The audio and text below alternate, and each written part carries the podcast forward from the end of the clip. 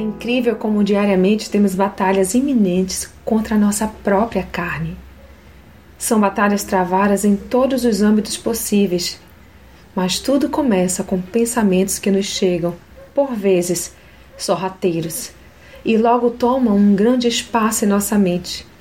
Por isso mesmo, precisamos estar com os pensamentos todos voltados às coisas do reino, e isto é perfeitamente possível quando se está conectada ao Senhor. Pois sendo assim, os pensamentos que não procedem dele passam a ser todos rejeitados.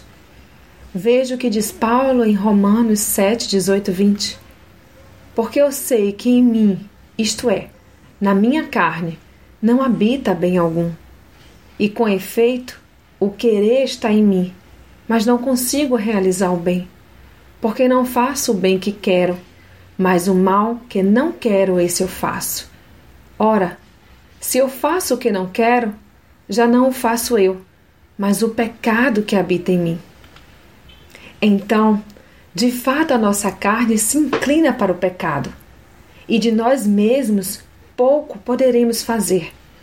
Mas em Deus temos vitória sobre esta inclinação e podemos prosseguir olhando para Ele Precisamos nos lembrar de quem somos em Cristo e morrer a cada dia para a carne, que clama por espaço. Já estou crucificado com Cristo e vivo não mais eu, mas Cristo vive em mim. E a vida que agora vivo na carne, vivo-a pela fé do Filho de Deus, o qual me amou e se entregou a si mesmo por mim. Gálatas 2:20 e vivendo pela fé no Filho de Deus, viveremos uma vida santa. E todos os que nos olharem saberão que é de fato a presença de Deus em nós. Amadas, precisamos nos lembrar de quem em Cristo somos, de que nele somos novas criaturas, fomos feitas filhas do Rei. Portanto, deixemos as coisas velhas para trás e vivamos o novo de Deus. Vivamos em novidade de vida. Crucifique a carne e tenha uma vida abundante em Cristo Jesus. Sou Sayonara Marques e minha página no Facebook é Despertada Mulher Sábia.